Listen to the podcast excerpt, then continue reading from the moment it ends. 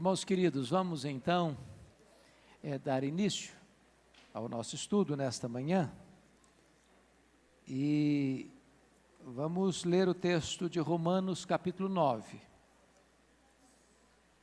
Romanos capítulo 9.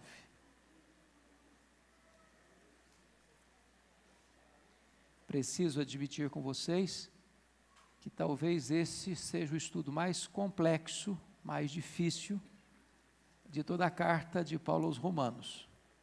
Este capítulo 9 e o capítulo 11 ah, estão certamente muito para além da nossa capacidade de compreensão humana. Precisamos da graça de Deus e de uma submissão humilde para acolhermos o que está escrito aqui. Então vamos ler esse texto. Verdade em Cristo, não minto testemunhando comigo no Espírito Santo a minha própria consciência. Tenho grande tristeza e incessante dor no coração, porque eu mesmo desejaria ser anátema, separado de Cristo por amor de meus irmãos, meus compatriotas, segundo a carne. São israelitas, pertence-lhes a adoção, e também a glória, as alianças, a legislação, o culto e as promessas. Deles são os patriarcas, e também deles descende o Cristo, segundo a carne qual é sobre todos, Deus bendito para todos sempre. Amém. E não pensemos que a palavra de Deus haja falhado, porque nem todos os de Israel são de fato israelitas, nem por serem descendentes de Abraão são todos seus filhos, mas em Isaac será chamada a tua descendência. Isto é, estes filhos de Deus não são propriamente os da carne, mas devem ser considerados como descendência os filhos da promessa. Porque a palavra da promessa é esta: Por esse tempo virei e Sara terá um filho. E não ela somente, mas também Rebeca, ao conceber de um só, Isaac, nosso pai. E ainda não eram os gêmeos nascidos, nem tinham praticado o bem ou o mal, para que o propósito de Deus quanto à eleição prevalecesse, não por obras, mas por aquele que chama, já fora dito a ela: o mais velho será servo do mais moço. Como está escrito: Amei Jacó, porém me aborreci de Esaú. Que diremos, pois? A injustiça da parte de Deus? De modo nenhum. Pois ele diz: a Moisés: Terei misericórdia de quem me aprover ter misericórdia, e compadecer-me-ei de quem me aprover ter compaixão. Assim, pois, não depende de quem quer ou de quem corre, mas de usar Deus a sua misericórdia. Porque a Escritura diz a Faraó: Para isso mesmo te levantei, para mostrar em ti o meu poder e para que o meu nome seja anunciado por toda a terra. Logo tem ele misericórdia de quem quer e também endurece a quem lhe apraz. Tu, porém, me dirás: de que se queixa ele ainda? Pois quem jamais resistiu à sua vontade? Quem és tu, ó homem, para discutires com Deus? Porventura pode o objeto perguntar a quem o fez: Por que me fizeste assim? Ou não tem o oleiro direito sobre a massa para do mesmo barro fazer um vaso para honra e outro para desonra? Que diremos, pois, se Deus, querendo mostrar a sua ira e dar a conhecer o seu poder, suportou com muita longanimidade os vasos de ira, preparados para a perdição, a fim de que também desse, desse a conhecer a riqueza da sua glória em vasos de misericórdia, que para a glória preparou de antemão, os quais somos nós, a quem também chamou, não só dentre os judeus, mas também dentre os gentios? Assim como também diz em Oséias: chamarei povo meu ao que não era meu povo, e amada a que não era amada, no lugar onde em que se lhes disse: Vós não sois meu povo, ali mesmo serão chamados filhos do Deus vivo. Mas relativamente a Israel, dele clama Isaías: Ainda que o número dos filhos de Israel seja como a areia do mar, o remanescente é que será salvo. Porque o Senhor cumprirá a sua palavra sobre a terra cabalmente e em breve. Como Isaías já disse: se o Senhor dos exércitos não nos tivesse deixado descendência, ter-nos-íamos tornado como Sodoma, semelhantes a Gomorra. Que diremos, pois? Que os gentios que não buscavam a justificação vieram a alcançá-la, todavia que decorre da fé? Israel, que buscava a lei de justiça, não chegou a atingir essa lei? Por quê? Porque não decorreu da fé, e sim como que das obras. Tropeçaram na pedra de tropeço, como está escrito: Eis que põe em Sião uma pedra de tropeço e rocha de escândalo, e aquele que nela crê não será confundido. Pois bem, Nós vamos tratar então hoje sobre a soberania de Deus na salvação. A soberania de Deus na salvação. Me espanta o fato de que Paulo termine o capítulo 8 nas alturas excelsas da mais sublime alegria, da segurança da salvação. E ele comece o capítulo 9 nas mais profundas profundezas da angústia. Ah, os estudiosos debruçados sobre os capítulos 9 a 11 de Romanos reconhecem que esses três capítulos são os textos mais complexos, não só de Romanos, mas de toda a Bíblia. Alguns ah, dizem que esse capítulo 9 e, sobretudo, 11 são os textos mais difíceis de interpretar de tudo aquilo que Paulo escreveu. Outros dizem que esses três capítulos são puro enigma. E alguns chegam a dizer que esses três capítulos são como que um ouriço, cheio de espinhos. Porém, é muito importante entender que nesses três capítulos, Paulo está tratando daquilo que não é fácil para nós, não, da soberania de Deus na salvação. Esses três capítulos desbancam o nosso orgulho. Esses três capítulos são um golpe mortal no antropocentrismo. Esses três, três capítulos nos reduzem a nada para destacar que Deus é tudo e Ele faz como lhe apraz todas as coisas. Eu queria que você então pudesse entender esses três capítulos da seguinte maneira. No capítulo 9, estamos tratando do fracasso de Israel, o propósito de Deus na eleição. Então, olhando para trás, olhando para trás. Ao olhar para trás, ele identifica o fracasso de Israel e identifica o propósito soberano de Deus na eleição. O capítulo 10 vai tratar para nós da culpa de Israel e olha para o presente. O desapontamento de Deus com a desobediência do seu povo. Mas o capítulo 11 vai olhar para frente e vai revelar para nós o desígnio eterno de Deus, inclusive no seu povo chamado Israel. Então, os três capítulos tratam tanto da soberania de Deus, como também da responsabilidade humana. Em outras palavras, três palavrinhas que resumem esses três capítulos. Capítulo 9, eleição. Capítulo 10, rejeição.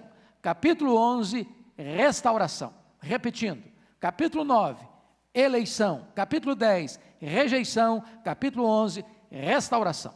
Dito isso, à guisa de introdução, vamos entrar na exposição do texto de Romanos 9. Todo mundo com a Bíblia aberta, por favor.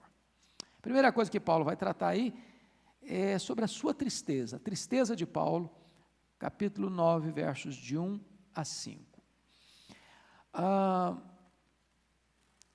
alguns judeus, muito provavelmente, pudessem olhar para Paulo, que era um dos líderes do judaísmo, agora convertido ao cristianismo, ah, com o sentimento de que Paulo tivesse traído a nação, traído a religião, traído o seu povo.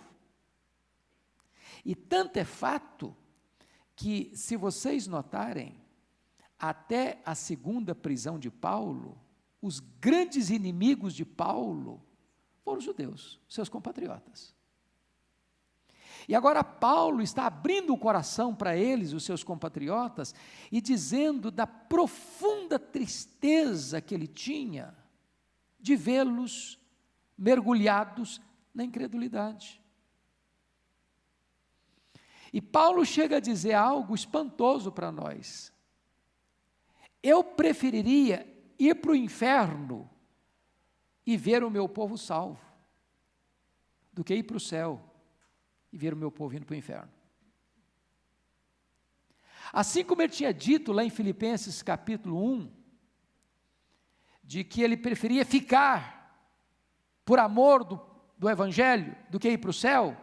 Agora está dizendo: eu prefiro ser anátema, rejeitado por Deus, e ver o meu povo salvo. A incredulidade dos judeus traz uma tristeza sem par, sem paralelos para o coração desse homem. Ele não está traindo o seu povo, ele não está traindo a sua religião, ele está sofrendo, porque o seu povo não está reconhecendo Jesus Cristo como seu Messias. Talvez, em outras palavras, a mesma dor que Moisés sentiu quando orou: Senhor, poupa esse povo, senão risco o meu nome do livro que escreveste. Talvez ah, aquela mesma angústia que Davi sentiu quando da morte de Absalão, Absalão, meu filho, meu filho Absalão, quem me dera ter dado a minha vida por ti? Essa é a tristeza que Paulo está aqui sentindo. É claro que o pedido de Paulo aqui, ah, preste atenção o que ele está dizendo aqui, ah, versículo 3: Porque eu mesmo desejaria ser anátema, separado de Cristo por amor dos meus irmãos, meus compatriotas segundo a carne, isto é uma impossibilidade absoluta. É claro. Até porque ele acabou de dizer no capítulo 9 que nada pode nos separar do amor de Deus. Esse é o, se possível fosse, está dizendo, eu faria isso.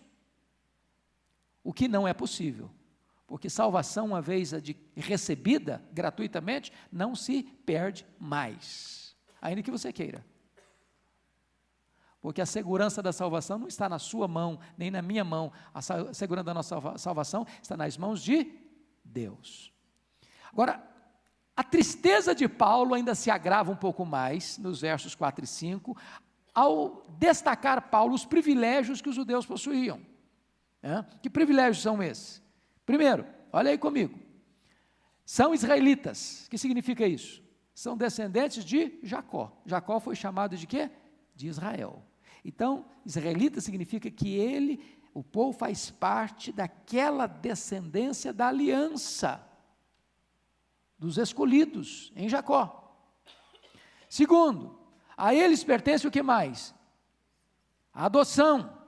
E aí, certamente, a adoção no sentido de que Israel foi separado entre todas as nações da terra, das nações pagãs, para ser o povo de Deus, diante em quem Deus estaria trabalhando, que Deus estaria usando para trazer não só a revelação escrita para nós, mas também o próprio Messias. Deus escolhe esse povo, não é porque era o maior, não é porque era o melhor, Deus escolhe dentro da sua soberania, soberania e adota esse povo. Terceiro, eles, a eles pertence o quê? A glória. O que é a glória de Deus? É a manifestação visível do Deus invisível.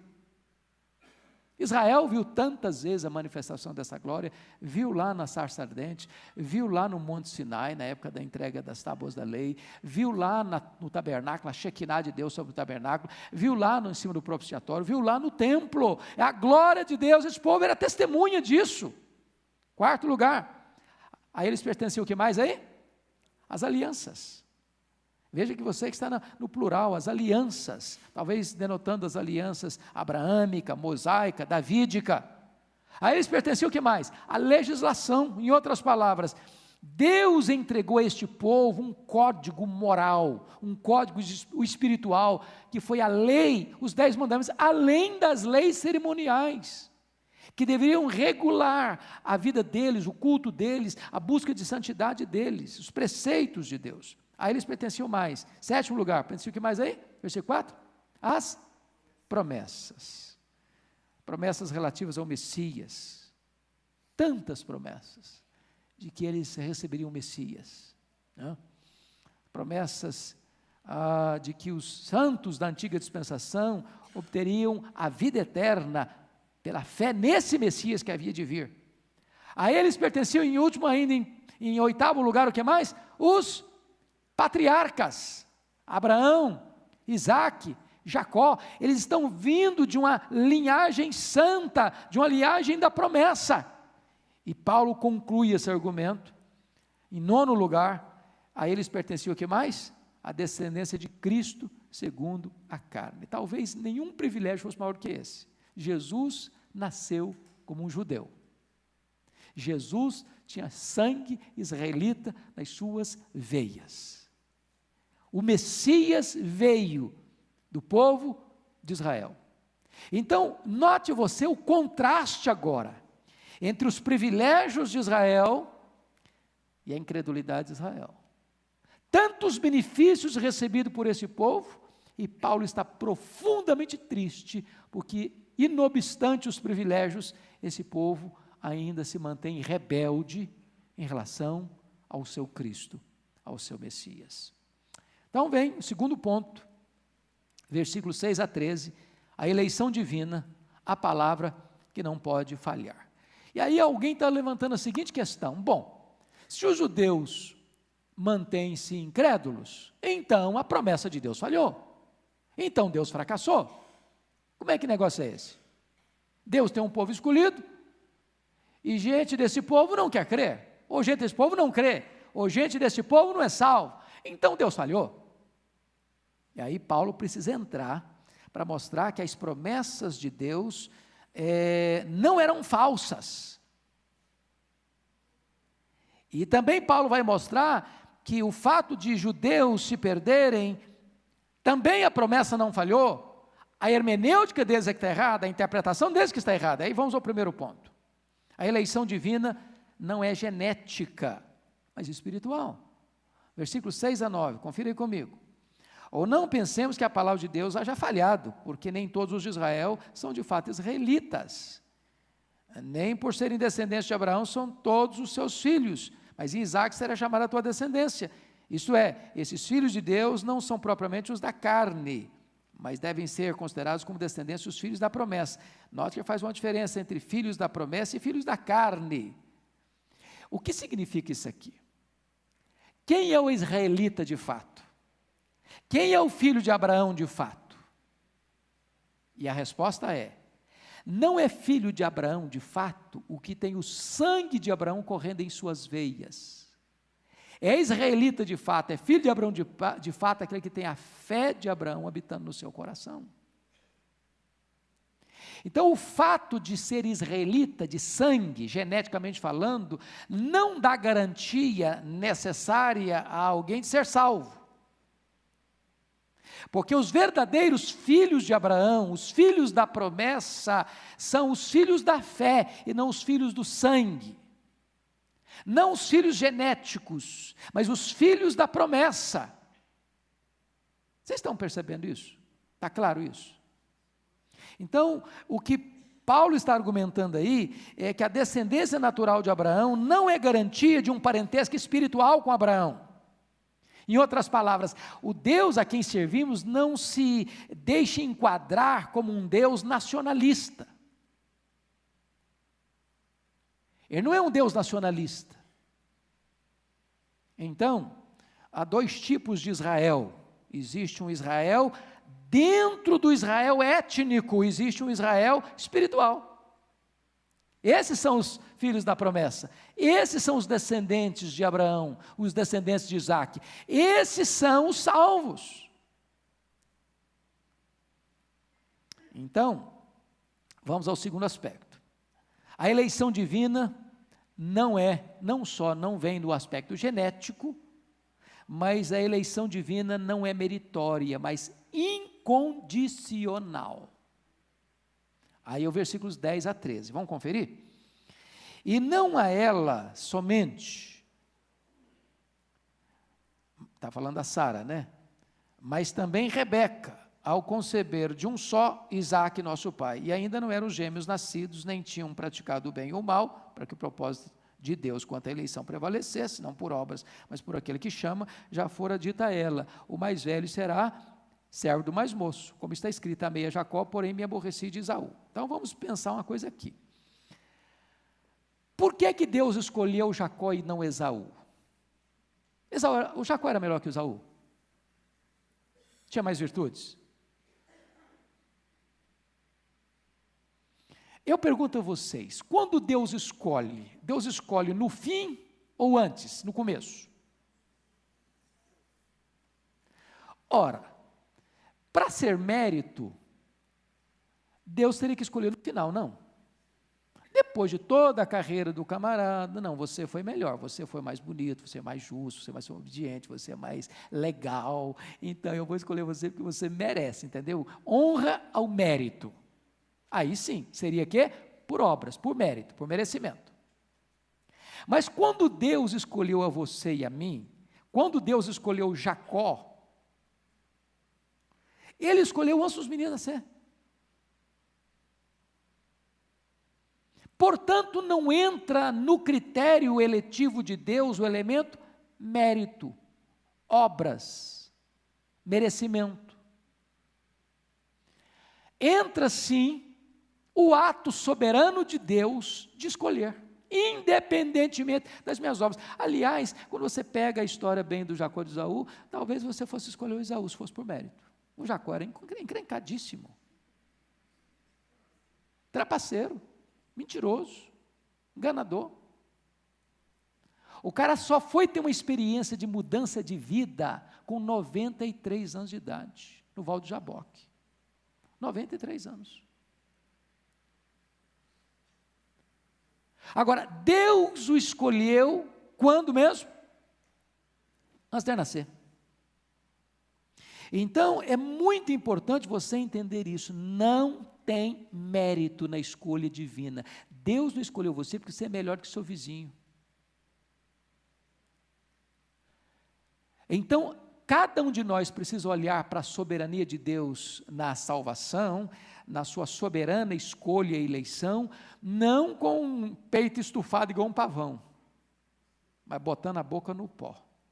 Eu não merecia nada e Deus me escolheu. Por que, que escolheu? Porque Ele quis. Só porque ele quis, porque mérito em mim não tinha, nem em você, nem no Jacó. Nem no Jacó. Então, é, se você for olhar a rigor, tanto Esaú como Jacó mereciam repúdio. Tanto um quanto o outro. Quanto todos merecem a morte, é um milagre de pura graça se alguns recebem vida. Esta é a eleição da graça. Essa é a eleição da graça. Mas a expressão ah, do versículo 13, amei a Jacó, porém me aborreci de Esaú, eh, eu concordo com o professor Granfield quando ele diz que tanto amar quanto aborrecer devem ser entendidos como designando eleição e rejeição, respectivamente. Tá? Pois bem, ah, estamos então aqui chegando à seguinte conclusão: existe um Israel dentro de Israel nação. Certo? Todos os que nascem em Israel têm sangue israelita, são filhos de Abraão do ponto de vista genético. Mas não são esses os filhos de Abraão que são salvos. Os filhos de Abraão que são salvos são todos aqueles que, dentro do Israel genético ou fora do Israel genético das nações gentílicas, que creem como Abraão creu, esses são os verdadeiros filhos de Abraão. Está claro isso? Alguma dúvida até aqui? Ok. Então vamos avançar um pouco mais. Terceiro ponto aqui. A misericórdia divina, uma decisão de sua livre e soberana escolha. A misericórdia divina é uma decisão da sua livre e soberana escolha. Versos 14 a 18. Então vamos lá. Primeiro, a misericórdia divina não é merecimento humano. Versículos 14 a 16. Vamos ler. Que diremos, pois? A injustiça da parte de Deus? De modo nenhum. Pois ele diz a Moisés: Terei misericórdia de quem me aprover ter misericórdia, e compadecer-me-ei de quem me aprover ter compaixão. Assim, pois, não depende de quem quer ou de quem corre, mas de usar Deus a sua misericórdia. Então vamos pensar uma coisa aqui. O que, que é injustiça? Injustiça é alguém merecer algo e eu privar este alguém desse algo que ele merece. Se você merece e eu não lhe dou o que você merece, eu estou sendo o que com você? Injusto. Injusto. Eu pergunto a vocês: quem merece a salvação? Quem? Ninguém. Ninguém. Por que, que ninguém merece a salvação? Porque todos pecaram, destituídos, estão da glória de Deus. O que que os nossos pecados merecem? Juízo. O salário do pecado é morte. Então o que Paulo está argumentando aqui é o seguinte: todos estão no mesmo nível de condenação. Todos. Se todos pecaram e destruídos estão da glória de Deus, então todos estão no mesmo patamar de merecimento do juízo, da condenação, da perdição. Agora, quando Deus, dessa massa perdida, resolve exercer misericórdia com alguns, isso é misericórdia dele. Ele é livre para exercer isso. Quando Deus resolve aplicar juízo e justiça àqueles que pecaram, isso é justiça dele. Então Deus é glorificado nos dois, nos dois polos, tanto ao exercer misericórdia com você e comigo, em nos salvar, como Deus é glorificado ao exercer sua justiça naqueles que o rejeitaram. Aí o apóstolo Paulo vai argumentar o seguinte: que diremos, pois, a injustiça da parte de Deus? De modo nenhum. Porque ninguém pode reivindicar justiça se todos estão perdidos, se todos estão sob a condenação do pecado. E aí, Versículo 15 explica: Terei misericórdia de quem me aprouver ter misericórdia, compadecer-me-ei de quem me aprouver ter compaixão. Em outras palavras, não somos nós quem determinamos a salvação, a salvação é determinada por Deus, isso é prerrogativa divina. Divina.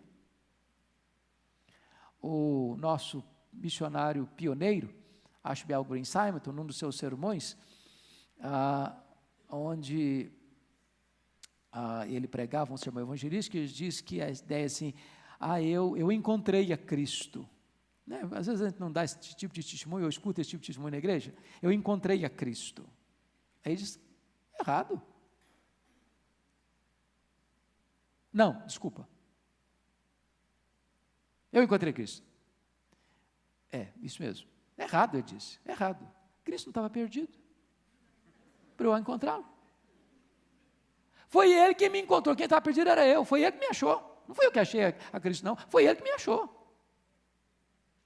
Não fomos nós quem o recebemos, foi ele que nos acolheu. Não fomos nós que o buscamos, foi ele que nos buscou. Não fomos nós quem o amamos, foi ele que nos amou primeiro. Não fomos nós que o escolhemos, foi ele que nos escolheu. A salvação é uma obra soberana, exclusiva e única de Deus. O que Paulo está aqui é botando o machado da verdade nesta raiz venenosa do antropocentrismo, do humanismo, da ideia de que a salvação sou eu que decido, eu que escolho Deus, ou eu que rejeito Deus, eu quem faço, eu que deixo de fazer. Não! Salvação é obra de Deus, é soberania de Deus, é escolha de Deus, para que a glória seja toda dele.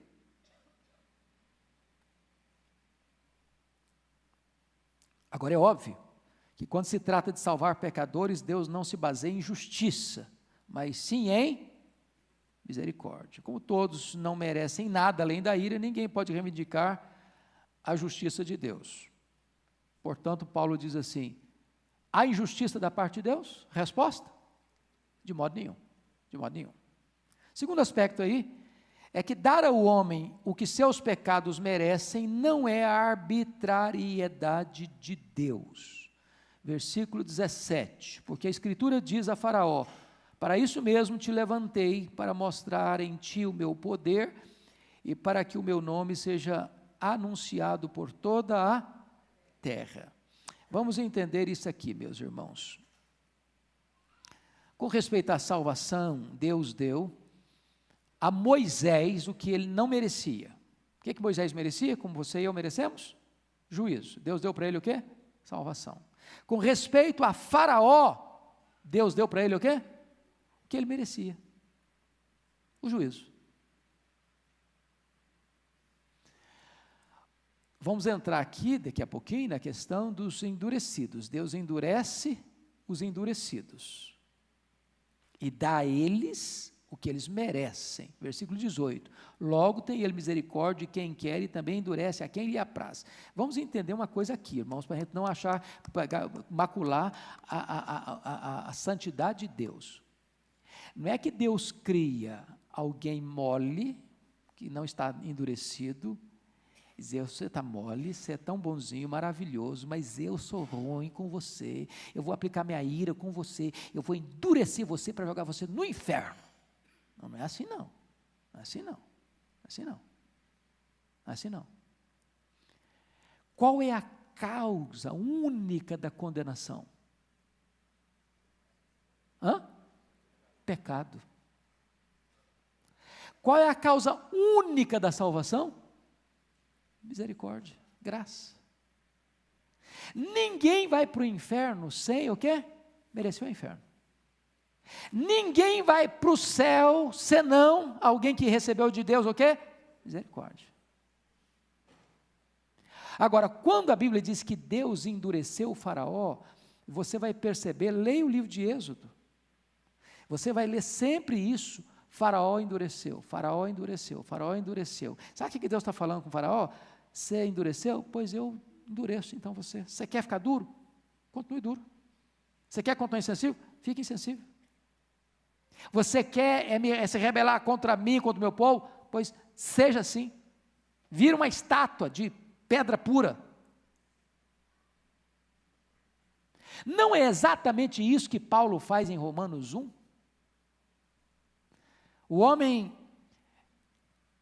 tendo conhecimento de Deus, rejeitou a Deus. É, sufocando a verdade pela injustiça. E aí, ao rejeitar o conhecimento de Deus, o homem começa a criar deuses para si. Quantos deuses? A imagem de homem, a imagem de aves, a imagem de quadrúpedes e a imagem de répteis. Então, eles botam Deus rastejando com a barriga no pó. E aí, quando ele se entrega à idolatria, a idolatria desemboca em outra coisa chamada de imoralidade.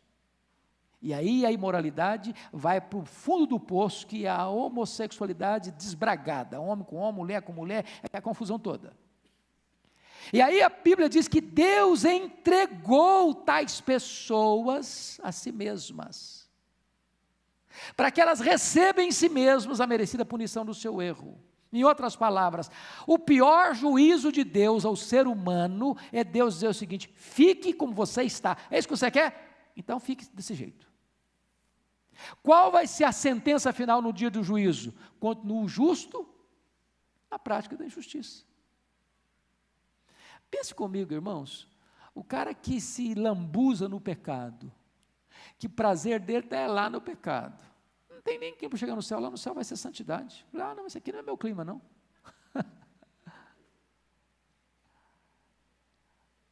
Vocês estão percebendo o que significa endurecer? Não é que Deus pega alguém neutro, um barro mole, maleável, que pode a, a, obedecer o comando do oleiro e o endurece para destruí-lo. Não, não, não, não, não, não, não. Deus está dizendo o seguinte: você endureceu? Você se rebelou? Você não quer? Então permaneça assim. Esse é o juízo de Deus. Deus endurece os endurecidos. A causa eficiente da salvação é a graça, mas a causa eficiente da condenação é o pecado. Então entendamos isso, amados irmãos. É, Eu concordo com Leon Morris quando ele disse o seguinte: nem aqui, nem em nenhum outro lugar da Bíblia se vê que Deus endurece alguém que já não tenha endurecido a si mesmo. Então não há injustiça da parte de Deus. Vamos ao quarto ponto. A queixa humana, uma atitude insolente contra Deus. Versículos 19 a 29. Então vamos olhar aqui cinco verdades importantes. Primeira verdade: Deus tem o direito de fazer o que lhe apraz com suas criaturas. Versículo 19 a 21, vamos lá? Tu, porém, me dirás: de que se queixa ele ainda? Pois quem jamais resistiu à sua vontade? Ah, você percebe que no versículo 14 tinha uma pergunta: Que diremos, pois? A injustiça da parte de Deus? A resposta: modo nenhum. Agora o versículo 19: Tu, porém, me dirás: Que se queixa ele ainda? Então as queixas estão ainda em, em andamento. Pois quem jamais resistiu à sua vontade? Quem és tu, homem, para discutires com Deus? Porventura pode o objeto perguntar a quem o fez? Por que me fizeste assim? Ou não tem o oleiro direito sobre a massa, para do mesmo barro fazer um vaso para honra e outro para desonra? Então, o ponto básico aqui é o seguinte: está alguém, está o homem no mesmo nível de Deus para questionar Deus, para ser o juiz de Deus, para ser o interrogador moral de Deus para aferir ou validar as decisões de Deus? Temos nós essa competência? Estamos nessas alturas, sendo Ele o alto e sublime, que está sentado no alto e sublime trono? E a resposta de Paulo é não.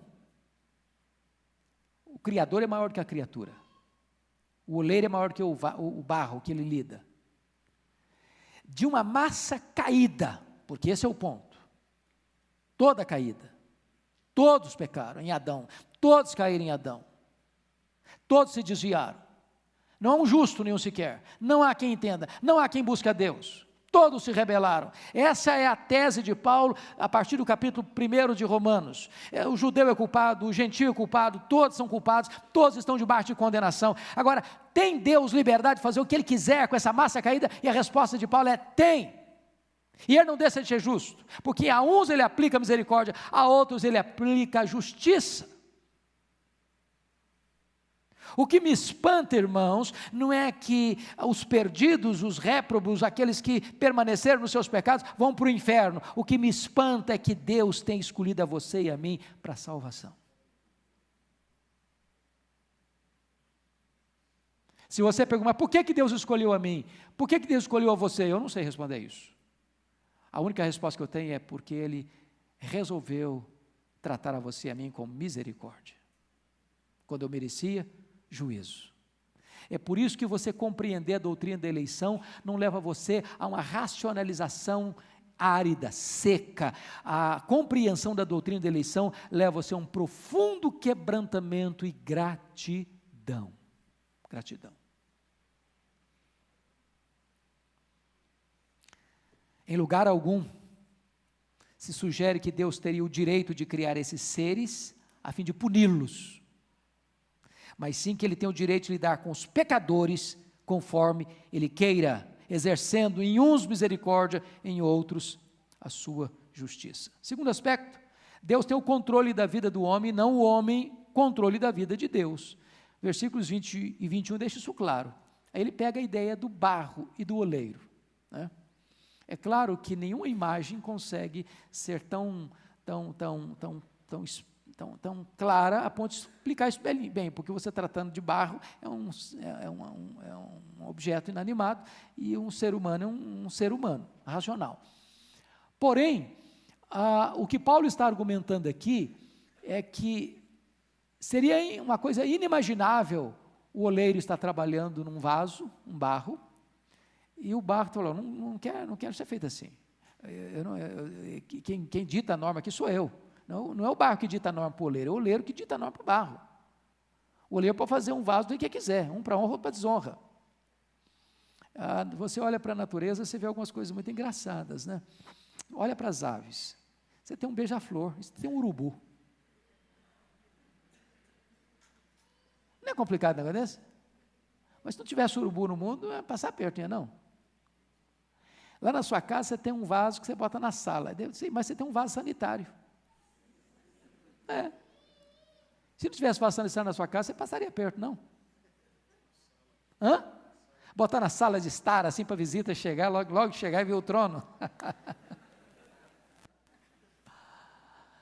Paulo está argumentando que Deus é o oleiro e o homem pecador é o vaso.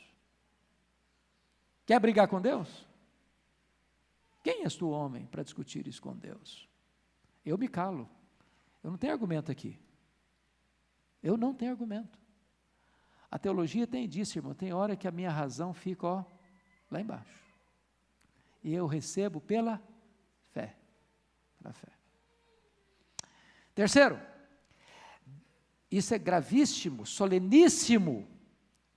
Terceiro, Deus é glorificado tanto na salvação dos seus eleitos, quanto na condenação dos réprobos, dos incrédulos. Versos 22 e 23. Preste atenção.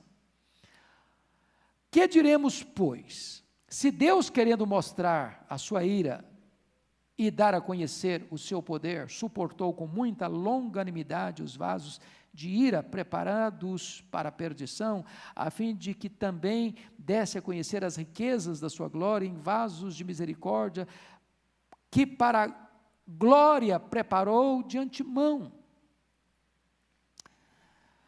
Preste atenção nisso. Vasos de ira. Você pega o incrédulo. Ô oh, irmãos, basta ligar a sua televisão, basta ler os artigos, os periódicos Quanta insolência contra Deus, quanta blasfêmia contra Ele, quanta zombaria do seu nome, quanta afronta à sua santidade, quanta gente se insurgindo contra Deus de forma abusiva, irrespeitosa, blasfema. E Deus é santo, santo, santo, que não pode contemplar o mal. E aí Paulo diz que Deus tolera esses vasos de ira com que aí? O que, que ele diz aí? Com muita, não é com longanimidade, não, com muita longanimidade, porque Deus podia fulminar um cara desse.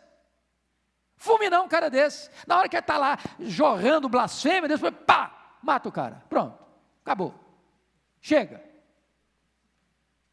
Aí Deus suporta, suporta, suporta, suporta, suporta, suporta, suporta na condenação dessa pessoa, desse vaso de ira, a justiça de Deus é glorificada.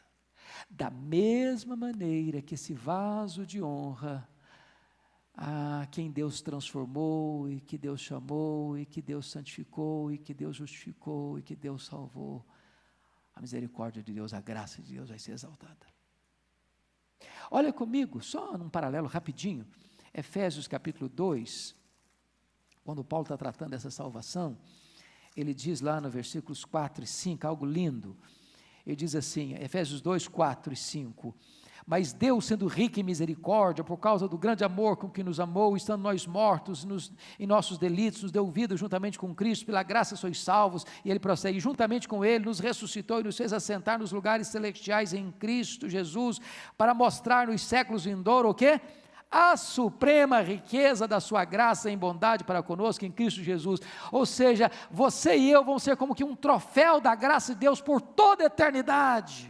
Dizendo, Deus é maravilhoso, Deus é gracioso, Deus me escolheu, Deus me perdoou, Deus me transformou, Deus me salvou, Deus me deu a vida eterna. Isso vai produzir um eco da glória de Deus, da graça de Deus por toda a eternidade. Quarto lugar, quatro pontos aqui nesse ponto. Deus nos dá por sua graça o que não merecemos. Versos 24 a 26. Vamos olhar. Os quais ah, que preparou ah, os vasos de misericórdia, que para a glória preparou de antemão, os quais somos nós. Aleluia. Os quais somos quem? Somos nós.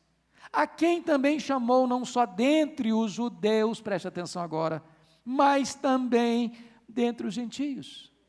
Olha que os filhos de Abraão aí vão transcender a fronteira da raça étnica de Abraão. Louvado seja o Senhor. E aí, no verso 25, ele vai citar Oséias. Assim como também dizem Oséias: chamarei povo meu ao que não era meu povo, e amada a que não era amada. Você vai se lembrar aí da, da história do Osés, e casou com a Gomer, que teve três filhos, né?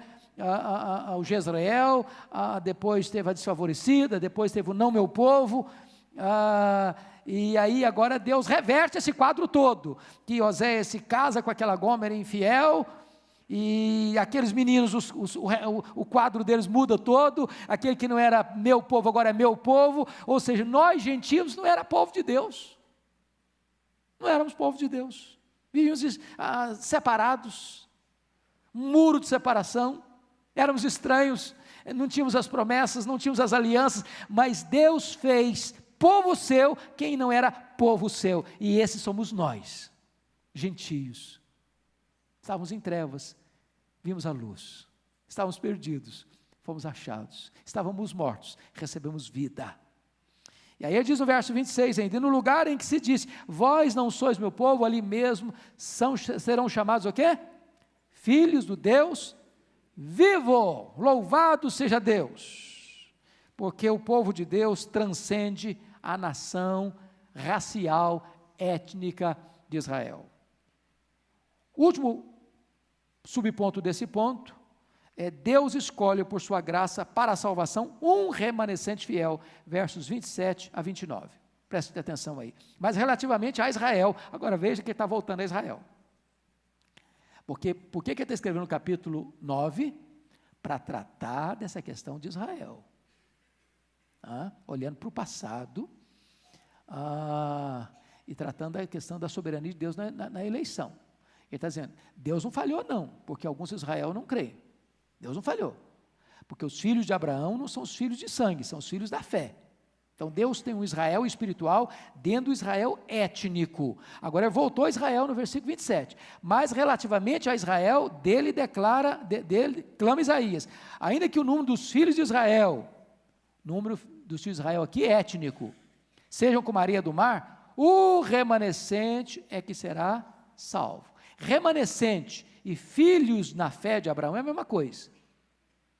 Tá? O remanescente é que será salvo, porque o Senhor cumprirá a sua palavra sobre a terra, cabalmente e em breve. Como Isaías já disse, se o Senhor dos Exércitos não nos tivesse deixado descendência, ter-nos-íamos nos tornado como Sodoma e semelhança a Gomorra. Ou seja, se Deus não tivesse um Israel espiritual dentro do Israel étnico, toda a nação teria virado Sodoma e Gomorra. Estão entendendo isso? Está claro isso? Está claro isso? Então, do povo de Israel, nação, Deus tem o que? Um remanescente. Esses são os filhos da fé de Abraão, certo? Bom, concluindo. Concluindo já? É, concluindo. Vocês não estão me ajudando hoje, não estão falando nada. é que eu estou com medo de vocês fazerem pergunta e eu não sou responder, mas hoje o Olival está aqui, fique tranquilo. Ai, meu Deus, coisa boa, né? Bom, último ponto aqui, a justificação pela fé, o único meio de salvação. Versículos 30 a 33. E aqui tem três coisas que eu chamo a sua atenção. Primeiro, uma descrição, uma descrição, versos 30 e 31. Que diremos, pois?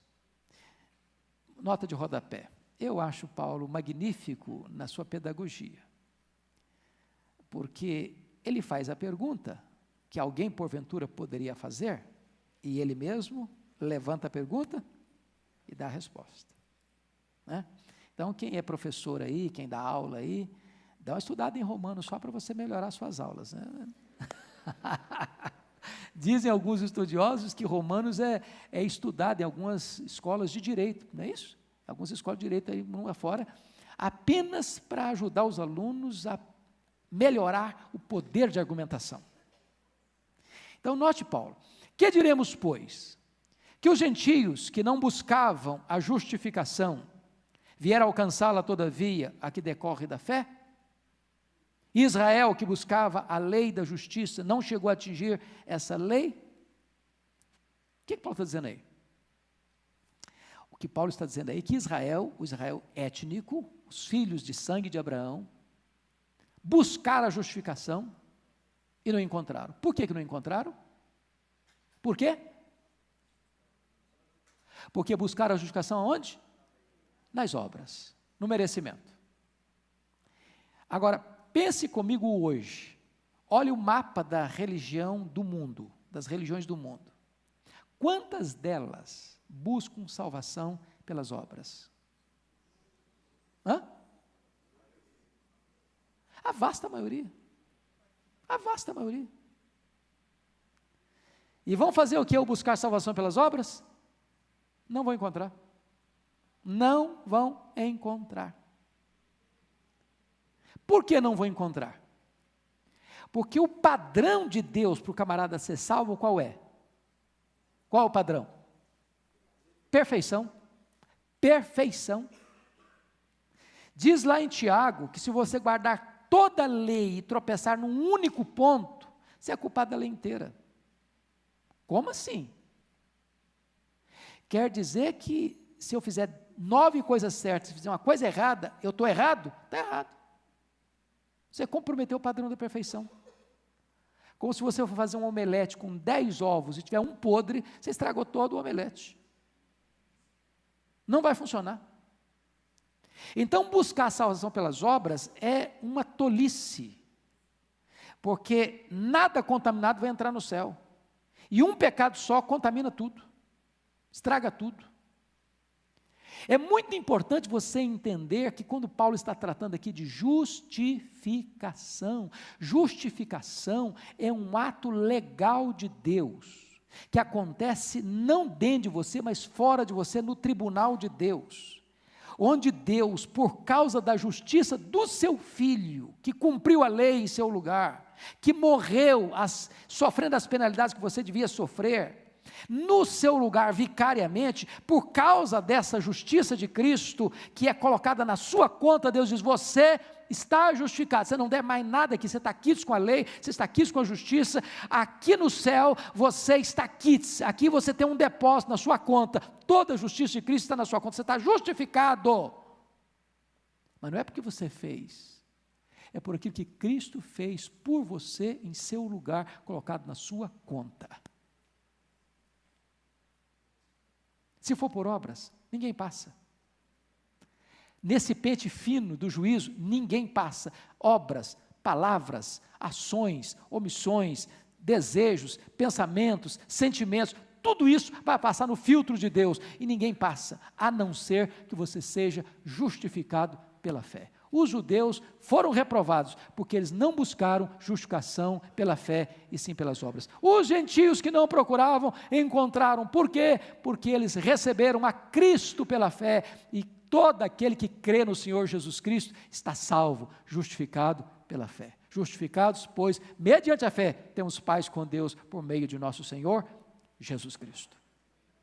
Pois bem, vamos ver agora uma explicação que ele dá nos versos 32 e 33. Ah, por quê? Por quê que os judeus, ah, que Israel não alcançou? Ele explica. Porque não decorreu da fé, e sim como que das obras. Mas o que, que é buscar justificação pelas obras? Aí ele explica no verso 32 e parte A do verso 33. Tropeçaram na pedra de tropeço. Como está escrito, eis que põe em Sião uma pedra de tropeço e rocha de escândalo. Pois bem, o que, que significa isso, gente?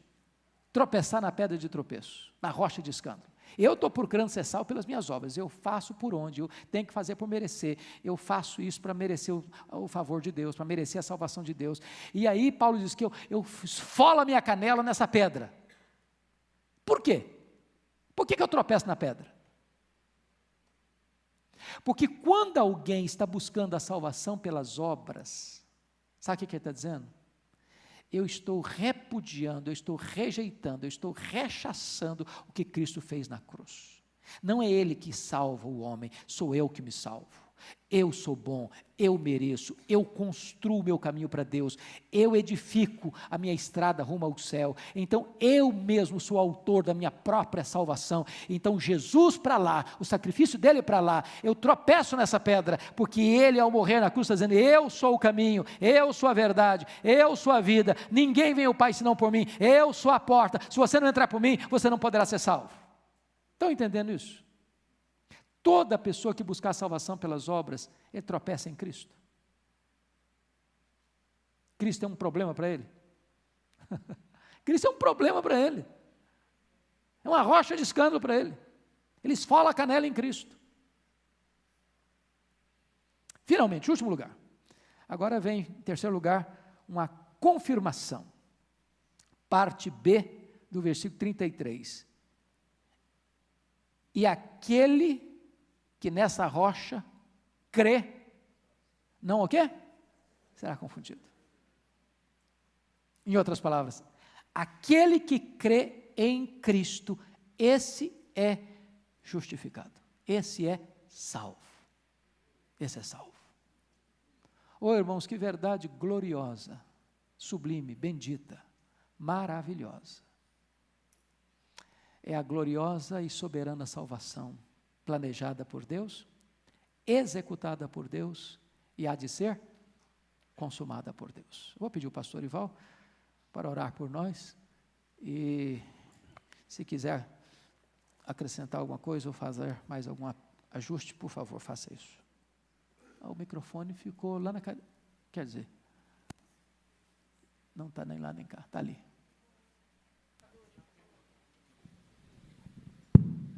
Pastor Hernandes está aprendendo direitinho o que eu tenho ensinado para ele. Está o mestre, está o aluno. Eu não posso, posso acrescentar mais nada, né? Vamos ficar de pé? Irmãos, essa doutrina da eleição é a doutrina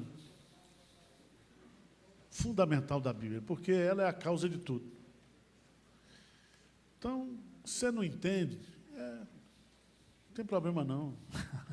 É melhor você ser burro e ser eleito, ir para o céu, você ser muito inteligente e ir para o inferno, né? Senhor Deus, nós queremos te louvar pela tua grande misericórdia. Senhor. É verdade. Se não fosse ela, nós não estaríamos aqui. A dureza do nosso coração, a dureza do pecado, a insensibilidade aos, à voz do teu Santo Espírito e nós queremos glorificar o teu nome e reconhecer que tu és o Deus justo, tu és o Deus misericordioso. Quão insondáveis são os teus caminhos, ou quão insondáveis os teus pensamentos, inescrutáveis os teus caminhos. A ti toda honra, toda glória, todo louvor, Amém. desde agora e para todo sempre. Amém. Senhor.